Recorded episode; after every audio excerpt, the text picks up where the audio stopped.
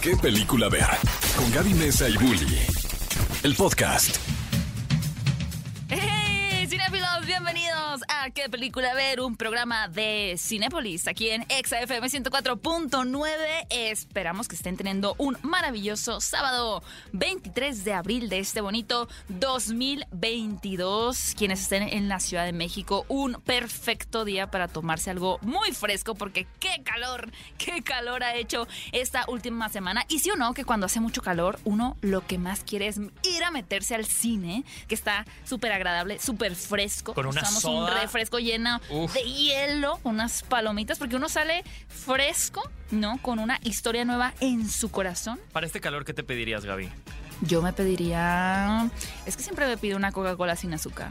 Lo Uf, qué rico. Yo, Sí. yo, a mí se me antoja como una Fanta. Fanta Y también ya tienen Fanta sin azúcar. fría, sin azúcar y mis palomitas, pero es que no sé, porque si pido de las de Takis me, va- me voy a enchilar. Entonces necesitan ser como de las de Doritos, eh, aunque tengan mucho queso. Pero. Cheddar. A mí me gustan más las cheddar. Ay, caramelo. Va, No, pues mejor de- dividido en tres, dividido en tres. Bienvenidos a este programa en donde por supuesto vamos a actualizarlos al 100% de todo lo que ha sucedido en el mundo del cine, porque noticias hay de verdad una lluvia de noticias y nos encanta compartir con ustedes y también de los estrenos que van a poder disfrutar este fin de semana y toda la semana en Cinépolis. Bully, ¿tú cómo estás? Muy bien, muy feliz. Ha pasado de todo esta semana y lo vamos a comentar desde eh, anuncios de nuevas películas, divorcios, controversias, Polémicas. polémicas y todo. Pero el día de hoy queremos también recordarles que es sábado 23 de abril y hoy cumpleaños nuestro queridísimo John Cena. John Cena. Ex luchador de la WWE y ahora actor de Hollywood. Que ya tiene un buen... Fíjate, te voy a decir, te voy a ser súper honesta. Yo como que ya puse más en el mapa a John Cena como actor con una película que Ah, hizo claro. hace como tres años de unos bomberos y unos niños. Horrible la película. Malísima, malísima. Yo pensé que ibas a decir que estaba muy no, buena. Fíjate que con una mano puedo contar las veces que me he quedado dormida en el cine.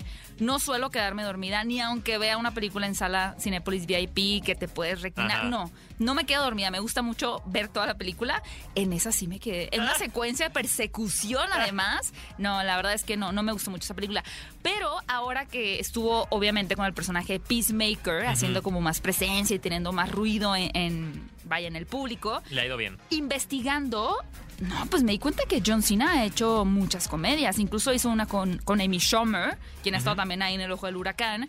Pero tiene una larga carrera filmográfica que yo, la verdad, admito, era completamente ignorante. Ahí va con su compadre La Roca, que salieron van, de las luchas y ahora están en este mundo. Y también es cumpleaños de el papacito Dev Patel, Dios quien mío, lo vimos en The Green Knight, esta película que nos impactó el año pasado y lo queremos seguir Todavía viendo en sigo digiriendo películas. esa película. Es buenísima. Caballero Verde, hay muchas personas que estuvieron preguntando el año pasado si esta película iba a llegar a algún punto, en algún punto a México. Claro que ustedes pueden ver El Caballero Verde para celebrar el cumpleaños el día de hoy de Dev Patel en Cinepolis Click. Ahí le encuentran una película de fantasía bastante brutal, interesante, que son de esas películas que al final te dejan un poquito perturbado y también preguntándote qué pasó, qué fue lo que vi en realidad. ¿Qué película ver? El podcast. Amigos, estamos de vuelta en qué película ver este programa en donde platicamos acerca de lo que más nos encanta del mundo del cine. Que son las palometas. que son las adaptaciones del libro. No, fíjense, hoy es Día Internacional del Libro. Qué Felicidades bonito. a los libros porque la ¡Eh! lectura es de es lo primero, lo que nos dio el pie para poder eventualmente llegar al ejercicio cinematográfico, ¿no? A poner imágenes también eh, después en, en continuo movimiento para poder contar estas historias que primero y muchas veces llegaron en forma de libro. Y por eso les queríamos preguntar cuál de estas adaptaciones que llegaron a la pantalla grande basadas en un libro ha sido su favorita. A ver. Contendientes tenemos eso, O sea, el payaso. la- eso, el payaso de Stephen eso, King. de Stephen King. Ready Player One, que igual la vimos hace unos años, di- dirigida, por Steve- ajá, dirigida por Steven Spielberg. Harry Potter, eh, escrita, Escrita por, por Britney alguien. Spears. Eh, y dirigida por Chris Columbus, David Yates y todos los que siguieron y en ese proceso y Alfonso Cuarón. el mejor número uno. Y los Juegos del Hambre. Así que queremos escucharlos ustedes. Vayan a las redes de Cinépolis a votar en este momento. Vamos a ver eh, qué. Porque además cabe mencionar que eh, los primeros fans, eh, como de esta nueva ola de- del cine, como fans súper obsesionados por las películas, vinieron de los libros. Sí, porque además se tenía como que ese concepto. Bueno, de hecho, y podríamos invitar después a una experta, ¿no? Alguna booktuber, sería muy interesante para hablar de franquicias. Pero hay diferentes colegas booktubers quienes eh, han hablado mucho y defendido también, por ejemplo, estas novelas juveniles, ¿no? Que empezaron a estar como muy em, en boga y que hay muchas personas que las desacreditan, ¿no? Como que, ah, no, esos son libros para adolescentes, pero esos libros para adolescentes pueden, para empezar, ser la entrada hacia este hermoso mundo y universo de la literatura que eventualmente puede evolucionar a una lectura como más eh, grande, ¿no? Ponerte a leer, por ejemplo, un libro del tamaño de Dune o también pues entender que no porque sea un estilo más, entre comillas, ligero para jóvenes y adolescentes, young adults, no es interesante. De hecho, hay muchos libros muy, muy buenos, así que en efecto también han dado pie para estas grandes sagas cinematográficas y nos encantaría que vayan a votar a la encuesta de la semana. Pero también, y hablando de sagas y libros, Harry Potter sin duda pues sigue siendo un tema de conversación porque como recordarán ustedes pueden encontrar todavía en Cinépolis la nueva película de Animales Fantásticos, Los Secretos de Dumbledore. Y con respecto a esta película, a este estreno, la semana pasada les preguntamos en la encuesta, también en redes sociales, en Twitter, arroba Cinépolis, ¿qué personaje del universo de Harry Potter era su favorito? Y wow, de, ver- de verdad votaron muchísimas personas en esta encuesta. Muchas gracias siempre por participar en Twitter. Las Yay. opciones eran Snape, que fue por quien yo voté porque amo a Snape, Dumbledore, Dumbledore. Voldemort y Hermione y estoy muy, muy sorprendida, no con mm, quien ganó, sino con quien no ganó. Ay, ya sé, yo había votado por él. A ver, ganó Hermione con un 43%. Bien, bien, En se lo merece la Hermione. Su segundo lugar quedó mi bello Snape, quien Claro. muchos amábamos y temíamos al mismo tiempo. En tercer lugar quedó Dumbledore y se fue a la última posición. Nadie quiere, ahora resulta, a Voldemort. y tan buen papel que nos Ralph di, ajá, de Ralph Fiennes. Uf, yo creo que eh, eh, el- pudo haber sido un fracaso Harry Potter Si el villano no. si el villano no, no daba el Bueno, ancho. de hecho pudo, hacer un, pudo haber sido un fracaso desde muchos lados, Ajá. ¿no? Si el niño no tenía este carácter o esta empatía sobre todo, ¿no? De este... Porque al final Harry Potter es un personaje que si no hubiera sido también ejecutado por Daniel Radcliffe, igual hasta te hubiera caído mal, ¿no? Y hubieran, imagínate que hubieran crecido siendo muy malos actores. Pero no había manera. No había manera. Se forjaron en ese set Es desde chiquitos y no había manera que, que no pudieran actuar bien. Claro que en las películas a veces se ven sus tropezones, pero, pero pues fíjense que eh, Harry Potter al final es, un, es una saga de películas que nos dio muchísimo, derivada de Te unos queremos, libros Harry que, Potter. claro, se volvieron fenómeno cultural, ¿no? Y hablando de fenómenos culturales, pasamos ya a la primera noticia, porque eh, ahora lo que estamos viendo hoy en día son las adaptaciones de videojuegos a películas, ¿no? Ya medio que les están empezando a salir bien. Porque Claro. yo creo que se ha vuelto como toda una leyenda urbana que existe casi que una maldición al momento de adaptar videojuegos a un formato cinematográfico. De entrada, Bueno, el creo príncipe que... de Persia. Bueno, digo, podemos mencionar varias.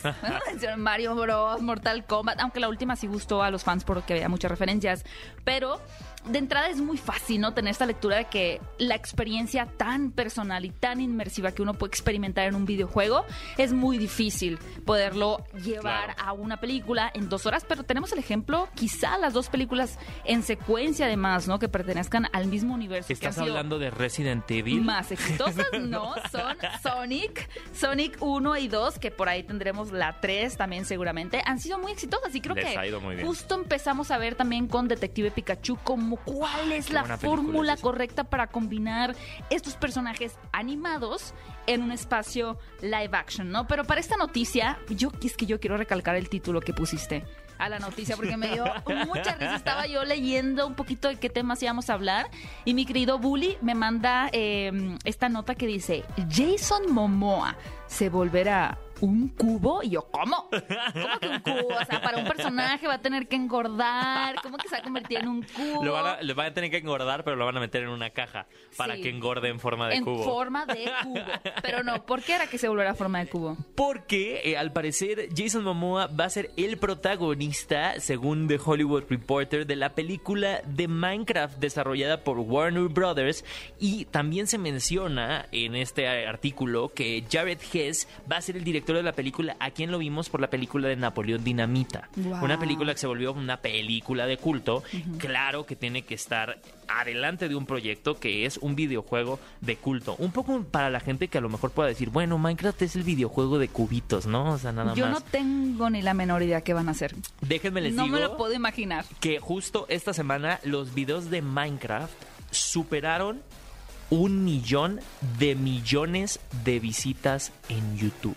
O sea, Pero tú- ¿cómo haces una película de Minecraft con el director de Napoleon Dynamite y Jason Momoa?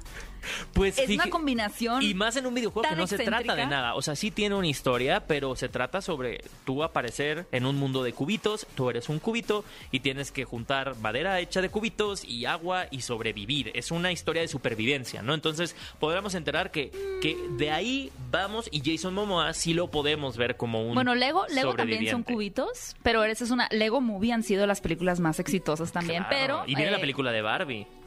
Y viene la película. Pero, pero Barbie, digo Barbie, yo me acuerdo que de niña teníamos mi hermana y yo un juego de la computadora.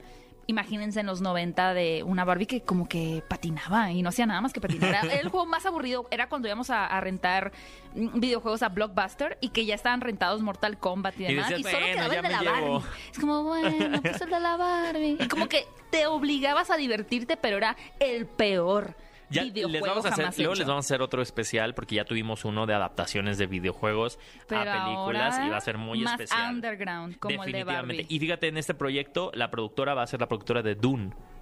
Ah, Entonces. Esto sigue sumando a la excentricidad. La productora de Dune, Jason Momoa, el director de Napoleon Dynamite, haciendo una historia de cubos. Tiene, de tiene todo. Oigan, y chéquense, les había contado que David Lynch había expresado hace poco que trae muchas ganas de retomar Dune. A ver, pero pon en contexto un poquito a la gente que nos escucha.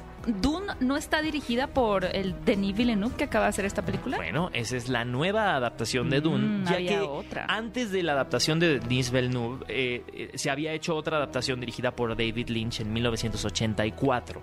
Esta adaptación obviamente cor- corrió a manos de un director que ha dirigido películas como Mulholland, eh, Mulholland Drive, eh, que son películas como muy raras, es un, es un director muy autoral. Uno se malviaja. ¿no? Y, y- y cabe mencionar también que el proyecto de Dune siempre ha traído eh, muchas imposibilidades, ¿no? En su momento iba a haber una película de Dune dirigida por Jodorowsky, ¿no? Sí, la Se- famosa película que nunca fue. la película que nunca fue porque se acabó el presupuesto en preproducción. Ni siquiera llegó a la etapa de producción con decir que Salvador Dalí iba a ser uno de los villanos de esta Wow. película.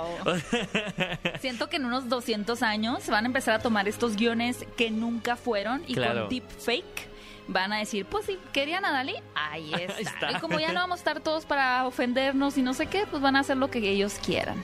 Pues miren, eh, ahora sí que David Lynch, eh, eh, por más que pueda él decir abiertamente que quisiera retomar el proyecto, pues son muchas decisiones No, ejecutivas. Él lo tiene claro, ¿no? Él mismo dijo que pues eh, no sería algo que en este momento sería tan posible.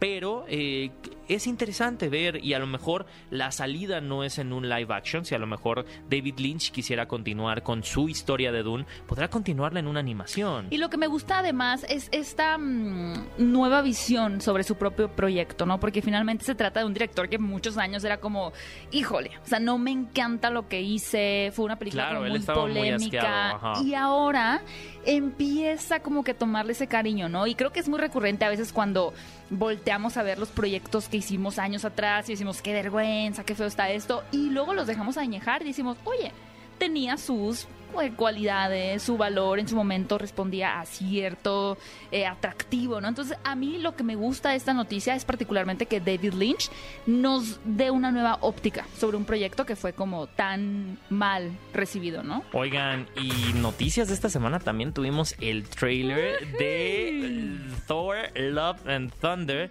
la película dirigida por Taika Waititi. Me quiero ir como que es disfrazada precisamente ese. la cuarta entrega de este superhéroe. Ya, van vamos- varias. Ya van y varias. todas, quizá a excepción de... Mira, todas han sido un poco polémicas. Claro. Porque desde el inicio creo que tomó un poco por sorpresa a los fans que a pesar de que este personaje venía de la casa Marvel, ¿no? Que desde inicio... Bueno, no, mm, falso. No desde inicio porque Iron Man era bastante cruda, porque todavía no pertenecía como tal a Disney, sino que era de Paramount. Tenía como que otras tonalidades. Sin embargo, pues sí sorprendió más adelante ver a, a Thor, este gran dios del trueno, un poquito como lo han considerado como ridiculizado, ¿no? Como llevado a un tono cómico. Sin embargo, ese siempre fue como que el planteamiento y las características que le querían dar a las películas de Thor. Entonces tenemos la primera que fue como que hoy no era lo que esperaba. La segunda es quizá una de las menos favoritas del universo cinematográfico de Marvel, que es Un Mundo Oscuro. La tercera dividió al público, Thor bueno, a ver, Ragnarok. haciendo una pausa, eh, la segunda fue igual incluso el motivo por el cual esta mm, Natalie queridísima Portman. Natalie Portman abandonó el proyecto. Se porque fue, se salió, Se así es. mencionaba que esta Jenkins, la directora de Wonder Woman, esta Patty No, Jenkins, Patty Jenkins, ajá, justo ella iba a dirigir eh, la- las películas de, de- de De Thor. Thor. Se baja de- de- del barco y Natalie Portman dice, oigan, estoy súper decepcionado porque al final su sueño era trabajar con, esta directora. ella. Sí, por eso, si ustedes se fijan en las películas de Thor, aparece como que en fotos, Natalie Portman me la mencionan, pero ella no está presente, ¿no? En la película. Luego tenemos la que menciona mi querido Bully, la de Taika Waititi, Thor Ragnarok, que también tenía la presencia de Hulk y fue una de las más debatidas, ¿no? Hay personas que ya con el paso del tiempo han dicho, ay, mejor sí me gusta, ¿no? Porque era la que llevaba ahora sí un estilo A mí me encanta. mucho más hasta el tope, ¿no? En lo que tenía que ver con, con la excentricidad, con la comedia, los colores. Y ahora esta, que es la cuarta, Love and Thunder, promete todavía unos tres escalones arriba. Y también ya es impresionante ver como que este cambio en la fase donde, por ejemplo, tendremos a Anthony Mackie como Capitán América, y ya tendremos también a Natalie América Portman un poco en el personaje de Thor. Y ya, ya empezamos a ver como que estos cambios, ¿no? A mí me emociona mucho. Yo sé que hay muchos nostálgicos que van a extrañar la alineación original, pero ahora, por ejemplo, tener asumida a Florence Pugh más como una Black Widow, a mí me gusta. Siento Está que es como, vamos a darle vuelta a la página, ver nuevas historias, nuevas Stanfield. voces. Ay, Ay, donde Hailey quiera que estés. Sobre todo porque ya va a retomar también su música. Subió un TikTok el otro día que nos dio a todos tanta esperanza. Así que estamos felices de ver este nuevo universo de Marvel que nos promete también. Y sin duda, pues disfrutamos muchísimo de este nuevo trailer de todo. ¿Qué película ver? El podcast.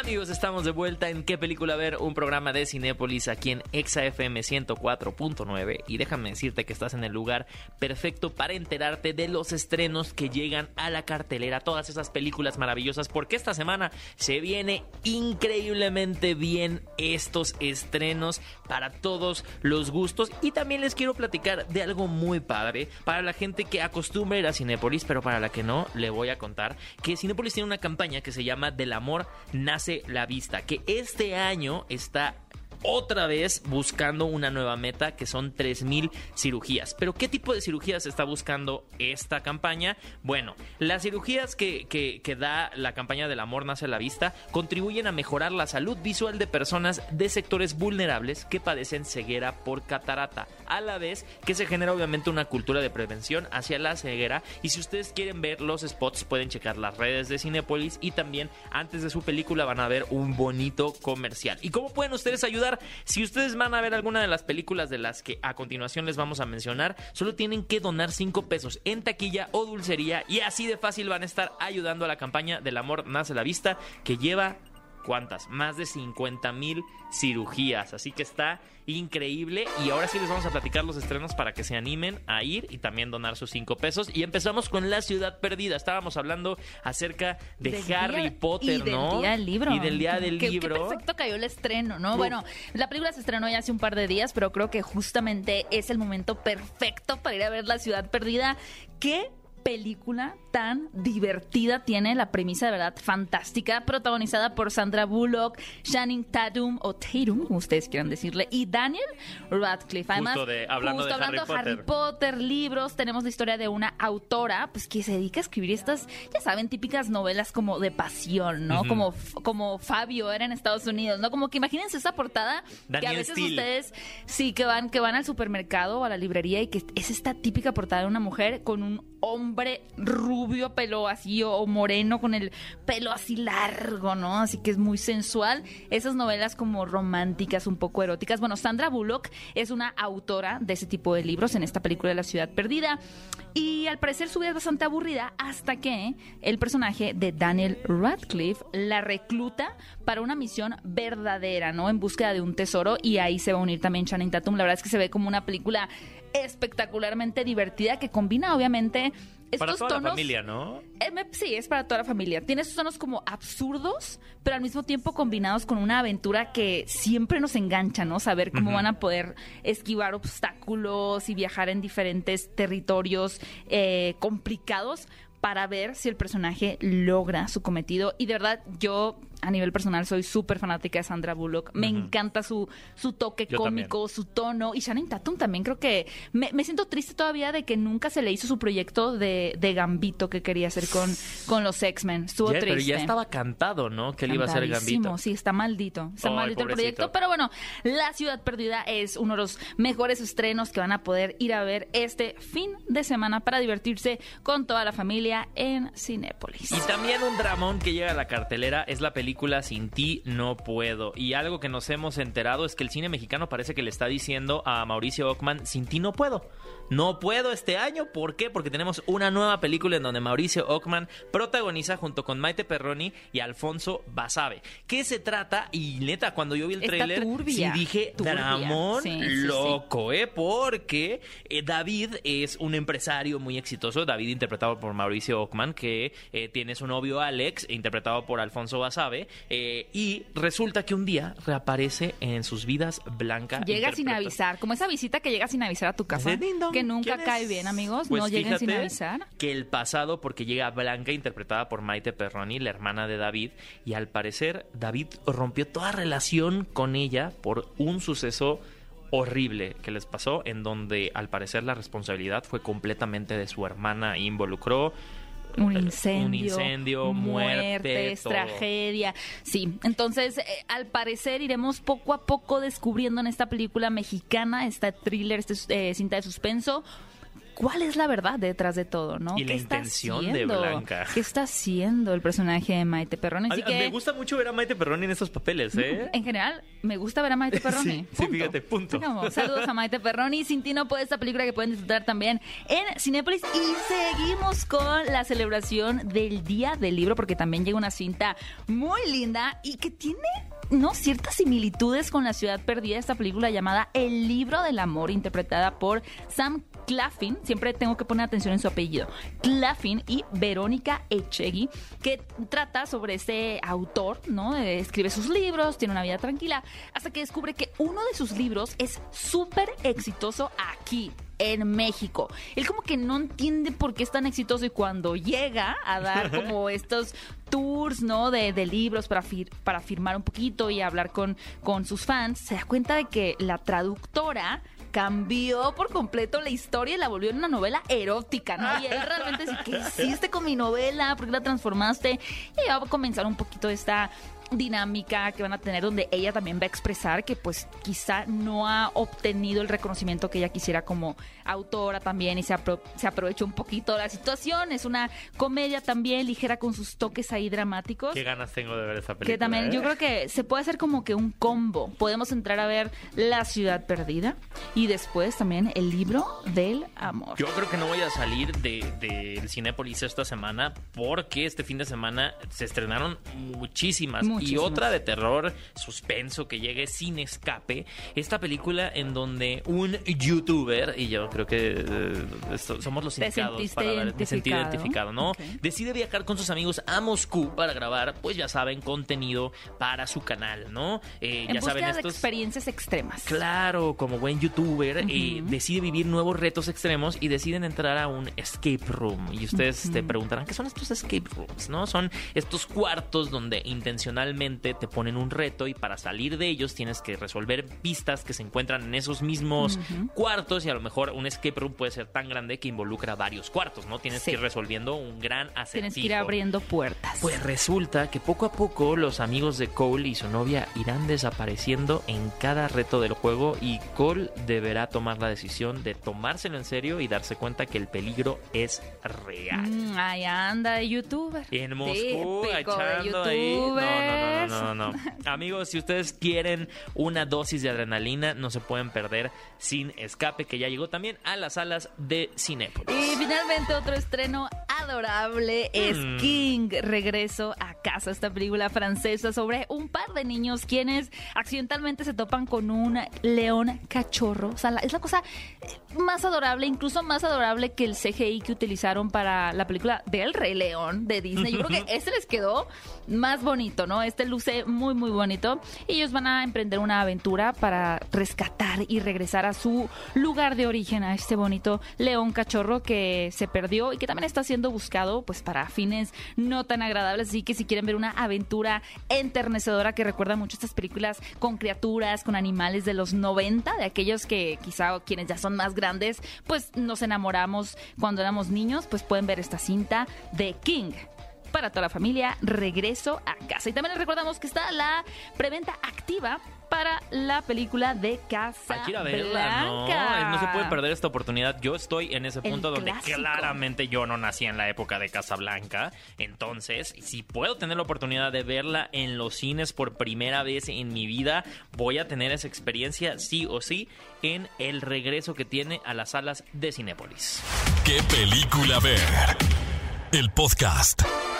Y estamos de regreso aquí en ¿Qué película ver? Un programa de Cinépolis en Exa FM 104.9 y lo prometido es deuda. Tenemos a nuestros queridos radio escuchas platicando con nosotros y vamos a tener en la línea primero para que nos cuente cuál ha sido su adaptación favorita del libro a Difícil, película a difícil. nuestro queridísimo Jonathan. Jonathan, ¿cómo estás? ¿Estás por ahí? Hola, ¿qué tal? Muy bien. Hola, Hola, Jonathan. Jonathan. ¿Desde dónde nos estás llamando, Jonathan? Desde la Ciudad de México. Mm, excelente. Excelente. Ya con este calorcito, ¿sí o no que se antoja meterse al cine a ver una película? Porque Ay, siempre no. está como muy fresco. El aire de la sala, por favor. No, de hecho sí, apenas fui el día de ayer. Ay, qué bonitos, bien ricos. para Oye, la ¿qué película viste? Ah, la de Sonic, la de Sonic 2. Sonic Ah, 2. excelente. ¿Cuál te gustó más, la secuela o la primera? Ay, ay, no sé, está en un, en un debate porque me estaba gustando más la primera, pero cuando empecé a ver como los personajes que estaban saliendo dije, ay, no sé. Las dos, entonces. Hablando de adaptaciones, ¿eh? Yo creo que sí, sí. Oye, hablando de adaptaciones, ahora sí, cuéntanos, por, a propósito de que hoy es Día Internacional del Libro, ¿cuál obviamente es tu adaptación de libros a películas favorita? Pues fíjate que eh, estaba viendo las de Harry Potter y me gustaban bastante, pero analizando más, analizando más mi, mi, mi ver películas y libros, creo que El silencio de los, de los inocentes. Ah, mira, uy, nos que no, es dejaste que con te- la boca sí, abierta. te fuiste, te fuiste a otro nivel, excelente. Ah, sí. Oye, y hubiera, hubiera estado bien, creo, ¿no? Ahora que tenemos estos eh, regresos de clásicos a la pantalla grande, hay que, hay que pasarle la nota a Cinépolis Claro. de que regrese el, El silencio, de, los, inocentes. a la pantalla grande. ¿Cómo estaría eso? Te- tú te irías minuto uno, ¿no, Jonathan? Ah, sí, claro, sí. De hecho, fíjate que esa película como que no me nacía verla porque dije, ah, no creo, yo creo que va a estar floja, yo creo que esto, yo creo que aquello. Y cuando la vi y vi a Anthony Hopkins, Ajá. dije, híjole, híjole. Oye, y rápido, Bestial. antes de, de darte un, un regalito por habernos llamado a qué película ver, ¿leíste primero el libro o primero viste la película del silencio de los inocentes? Fíjate que primero leí el libro y me, me envolvió. Después ya cuando vi la película, ya fue como, ah, qué bueno. Dijiste, sí le dieron al Sí es clavo. aquí, Sí, sí, sí estaba bien. Jodie Foster y Anthony Hopkins. Increíble. Qué buen gusto, Jonathan. Qué Muchas buen gracias por, Jonathan. por Muchas gracias llamarnos, por y- llamarnos. Y, queremos que continúes eh, tu pasión por el cine y las películas. Así que te vamos a regalar un pase doble para que te vayas al cine cuando tú quieras a una sala de Cinépolis y que lo disfrutes muchísimo. Y muchas gracias por habernos llamado y también que disfrutes muchísimo este sábado. Gracias, gracias, igual. Gracias, Jonathan. Gracias, Jonathan. Oye, y ahora en la línea tenemos a mi queridísimo Iván. Iván, ¿estás por acá ya conectado? ¿Cómo están todos? Bien, ¿y tú, Iván? ¿De dónde nos Pues estás aquí- marcando, eh? Aquí, aquí escuchándolos un día más. Ah, qué chido. Gracias, Iván. Oye, vamos directo a lo que nos interesa. ¿Qué onda con las adaptaciones del libro a película? Ha habido, mira, yo sé que te, que te pidieron que nos prepararas cuál ha sido tu favorita, pero ha habido una que te ha decepcionado, que has dicho, no, no, no, esta qué porquería. Ay, no, creo que aún no. Tal vez las de Crepúsculo, la saga de Crepúsculo, pero porque son demasiado cursi. Ah, Pero en una noche de depresión, mira, reconsidéralo. Qué buena pregunta también una un libro que te es que es muy difícil porque al final un libro pues cada quien interpreta en su cabeza Claro. como quiere, ¿no? Si yo a Iván le digo, imagínate un coche, ¿de qué color te lo imaginaste, Iván? Eh, azul. Es Y- que, es que Y yo rojo. ese es el Yo problema, también. porque cuando uno lee el libro antes de ver la película, creo que nunca vas a estar conforme con la película, porque Claro. tu imaginación tiene otro escenario totalmente Sí, diferente. de hecho, un, un buen ejercicio puede ser que cuando uno sabe que va a venir una película y que van a adaptar un libro que tú no conoces, esperarte a ver la película y después lees el libro, ¿no? Porque además hay como que te da una ayudadita de, de cómo imaginarte el personaje, pero también hay quienes prefieren primero leer el libro y luego decepcionarse porque pues al final nunca va a ser igual. Pero bueno, dentro de las que sí te han gustado, Iván, ¿cuál ha sido tu favorita? Para mí, los de los Juegos del Hambre. Los Ay, híjoles, que me han gustado. Sí, estuvo. ¿Qué, qué crees que supieron como Hacer. encapsular bien del libro en la adaptación cinematográfica? Creo que supieron adaptarse a la historia. eh, fueron pocas las cosas que, que se brincaron Ah, del libro. O sea, Fueron muy sí- fieles. Sí, sí tenía la esencia del libro. No como me lo imaginaba, pero tenía la esencia.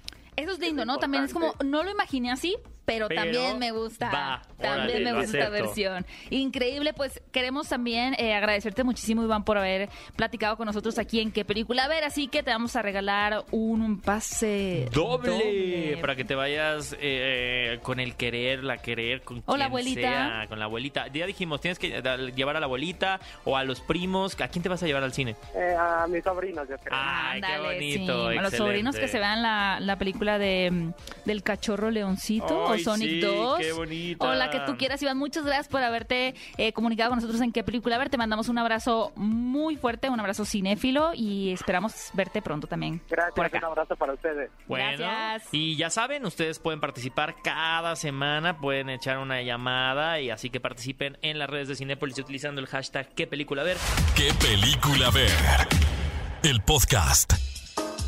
Cinéfilos, estamos de regreso en qué película ver, un programa de Cinépolis aquí en Exa FM 104.9. Les platicamos que hay una preventa activa para ver Casablanca. Regresará a la pantalla grande de Cinépolis, así que ustedes ya pueden adquirir sus boletos. Pero ahora también hablando de regresos, o más bien de estrenos que llegan a su formato digital. Sin duda tenemos que hablar de esta película que ha sido de las mejores recibidas desde el inicio del año y que ahora el poder tenerla en una versión digital nos va a permitir encontrar todos estos detalles que quizá en una primera vista no pudimos descubrir y por supuesto que nos referimos al estreno de esta semana que llega a Cinépolis Click para que ustedes puedan rentar o comprar Batman. Ya, O le pueden subir al brillo también, ya, con eso. A mí no me... Fíjate que sí se escuchaba mucho esto de que no se veía muy bien la película, que estaba muy oscura. Ah, Pues yo no sé. Yo no yo sé. Yo en el. Cinépolis que la vi, miren, perfecto se veía, se escuchaba... Yo- no sé a qué cine van. Yo no sé a qué cine están yendo ustedes, pero en el que yo lo vi, obviamente en Cinépolis, se veía muy bien, se veía perfecto. Y la verdad es que a mí sí me interesa revisitar esa película por muchas razones, ¿no? Pero también por este tipo de, de datos que empiezan a surgir también, de pistas que de, de pronto algunos fanáticos empiezan a subir a YouTube, ¿no? De cosas que no te diste cuenta en la primera vez. De Paul Y- Dano, claro. Paul ya Dano. solamente de ver a Paul Dano como el acertijo de ¿Tú dirías nuevo que Paul Dano es un deleite. se robó la película en Batman o para ti quién? Para mí, No, se lo roba, se lo roba porque Batman siempre está detrás de él. O sea, eso es, eso es lo bonito de la película. Y es su sombra. si Entonces, Batman es la sombra, Paul Dano no sé qué es la... ¿Cómo se puede decir? Eh, hipersombra, no sé. No, y siempre la lo, sombra ya lo la quieres sombra. ver. Creo que toda la película traes esta ansia de ya te quiero ver, ya quiero ver qué tienes que decir, ya quiero ver qué va, qué va más allá de las cartas, ¿no? Y cuando tienes estos primeros momentos y se exhibe él tan vulnerable, te conquista el corazón. Es verdad. Es verdad, totalmente de acuerdo. Para mí, uno de los personajes que, que se robaron también mucho eh, la escena, pues sin duda sí fueron los villanos, pero Soy Kravitz. Soy Oh, Kravitz wow. como Gatúbela me parece sensacional. Y justo ahora que estaba revisitando también la, la trilogía de Animales Fantásticos para ver la última película, estaba viendo estas películas que también las pueden encontrar en la plataforma de Cinepolis Click.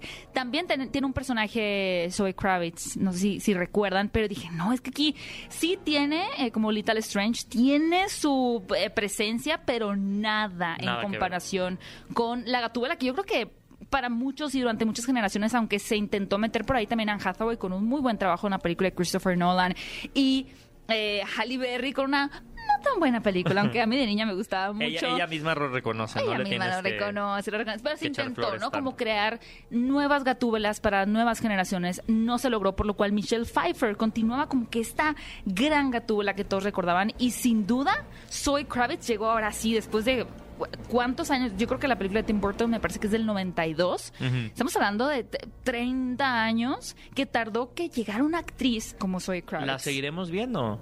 ¿A Zoe Kravitz? No sé, porque digo, al final la sí. película nos deja un mensaje un poco abierto, entonces va a ser interesante darnos cuenta si volveremos a ver a Zoe Kravitz un poquito más. Yo creo que sería un error si se- Mm. Me encantaría verla un poco más desquiciada, más. Lo que me gusta mucho aquí es que a veces eh, muchos de los actores de soporte, por así decirlos, de, del personaje principal, en este caso Batman, terminan desviando sus propios propósitos solo por ayudar el principal, ¿no? Es decir, pues tal vez en su vida cotidiana Gatúbela tenía esta misión, pero ahora como se unió a Batman, solo se preocupa por ayudar a Batman. No, ella toda la película, y si no la han visto, pues van a saber de qué trata, ¿no? Pero está tratando de ayudar o resolver el misterio de la desaparición de su mejor amiga. Claro. Que luego no estoy creo que también es como su pareja. Me parece que Soy Ujú. Kravitz salió, dijo también que el personaje es era- bisexual.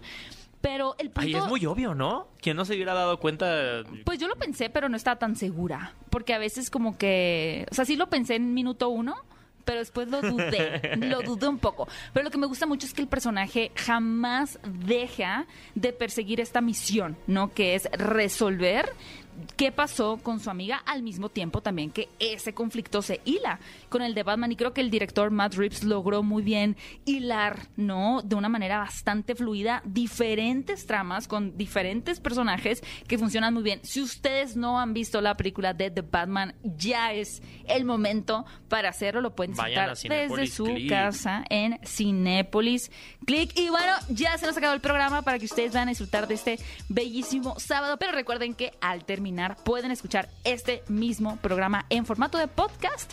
Pueden encontrarnos como qué película ver en las diferentes plataformas, en Spotify, en iTunes y también todos los miércoles tenemos a un invitado aquí en cabina especial para platicar de un tema pues que ellos eh, tengan una experiencia específico. Tenemos animadores de stop motion. La próxima semana tenemos a un creador de contenido en TikTok que nos habla de detrás de escenas de las películas y demás. Así que no olviden seguirnos en nuestro formato de podcast de qué película ver. Y mi querido Bully, ¿cómo pueden seguirte a ti en tus redes sociales? A mí me pueden encontrar como arroba Héctor Trejo. Ahí estamos compartiendo todo y los leemos en las cuentas de redes sociales de Cinépolis.